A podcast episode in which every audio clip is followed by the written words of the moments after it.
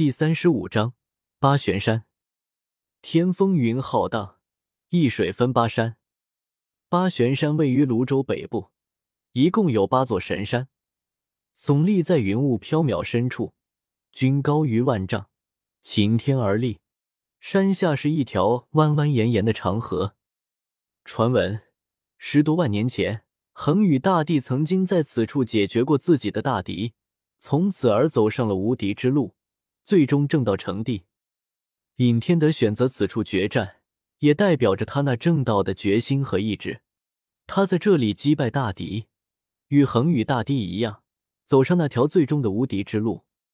太阳已经完全下山，一轮明月高悬于苍穹之上。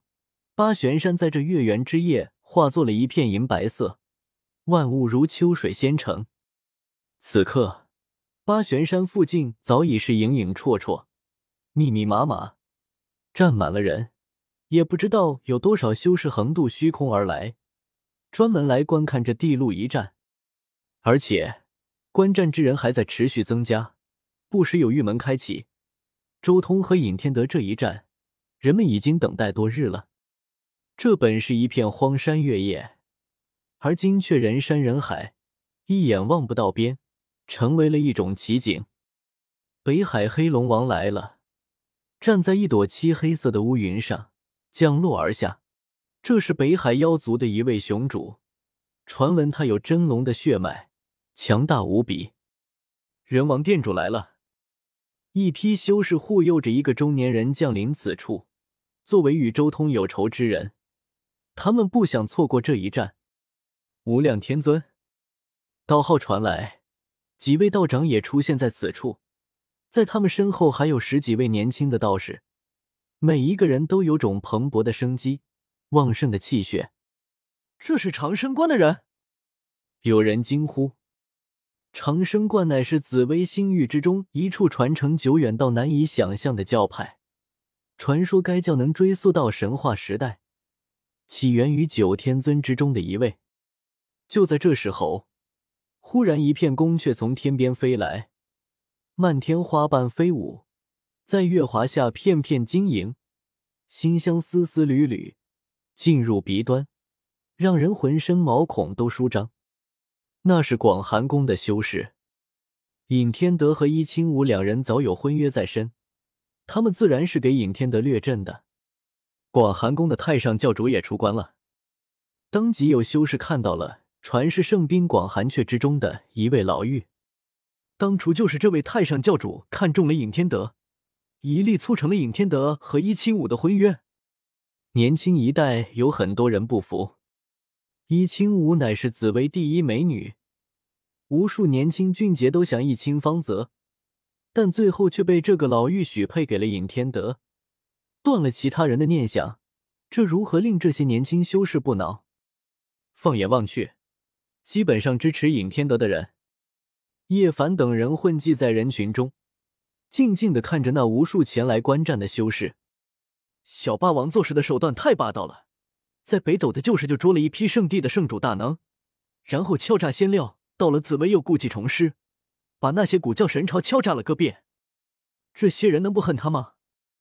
我都怀疑他将来如果能正道，恐怕名声比狠人大帝还差，当真是全天下共怒。庞博越说越是无语。周通这种肆无忌惮的性格，他们还真不知道说些什么。想要骂两句，但偏偏他自己都从中得到了巨大的好处：十几万金仙料和无数的金秘术，这是多少修士几千年都积累不到的东西。但是不骂几句，又感觉对不起自己，当初被他连累，被人满世界追杀，差点被人打死。尹天得到了。忽然有人开口，只见一道人影步月影而来，自地平线上出现，紫气东来，浩荡八千里。此人身材不是很雄伟，但是却有一种自然天成的道韵，如古地将士出尘中又有一种凌厉气质在蛰伏，让人敬畏。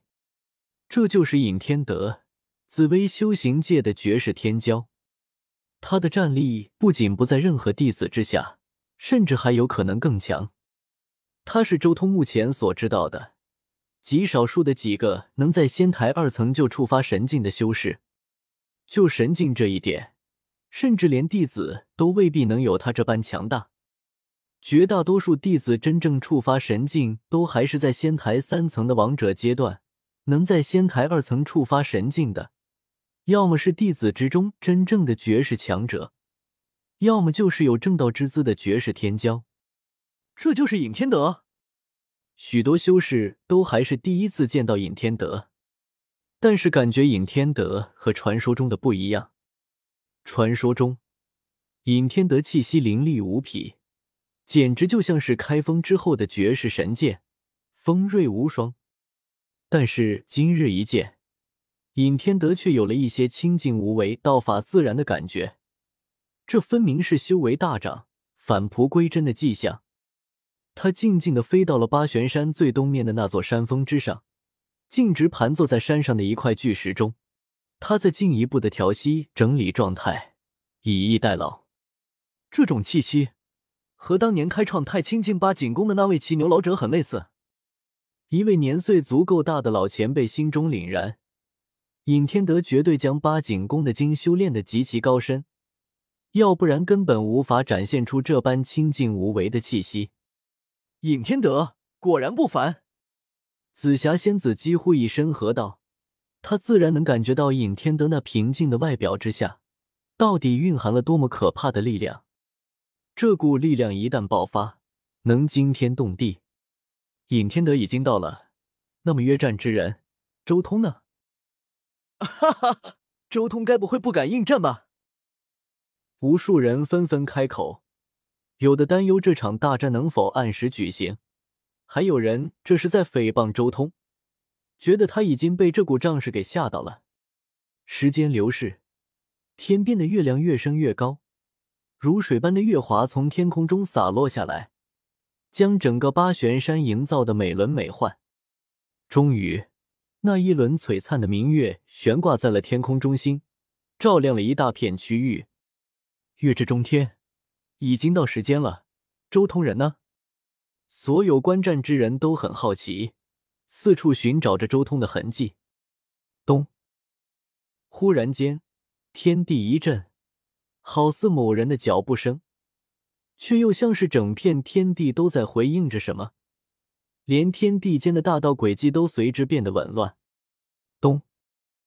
很快，第二道脚步声传来。这一次，所有人都看清楚了，地平线的另一端，一道高大的身影走了过来。这人正是周通。相比较尹天德，周通的身形明显要高大一截，整个人也显得更有气势。来了，周通也来了。这一次大战的两个主角都到场了，真是期待这一战到底会有多精彩。周通敢挑战斩道了的尹天德，肯定有他自己的底牌。这一战，我看好他。无数嘈杂的声音纷纷响起，无数人看着那一身河道一般的周通，看着他从地平线的另一端走来，他眼神无波，每一步都很平缓。但每次落下都很惊人，有道音在和鸣，有祥气在缭绕，天地在脉动，就连尹天德都为之一振。这番大道领悟完全不在自己之下，尤其是对方走来的时候，那种自信的目光，那种无敌的大势，更是深深的令尹天德为之一振。原来天地间除了自己之外，还真的有这样无敌的修士。